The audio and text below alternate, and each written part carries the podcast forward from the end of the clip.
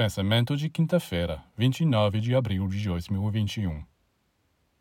Você pode encontrar tudo no universo: céu, terra e até mesmo o inferno. Cabe a você saber para onde quer ir.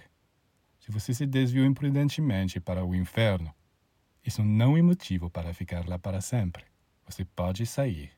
Pode acontecer que você seja obrigado a ir ao bar beber com os amigos mas isso não significa que você deva ficar lá para sempre.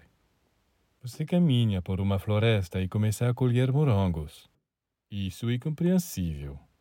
Mas pense em voltar.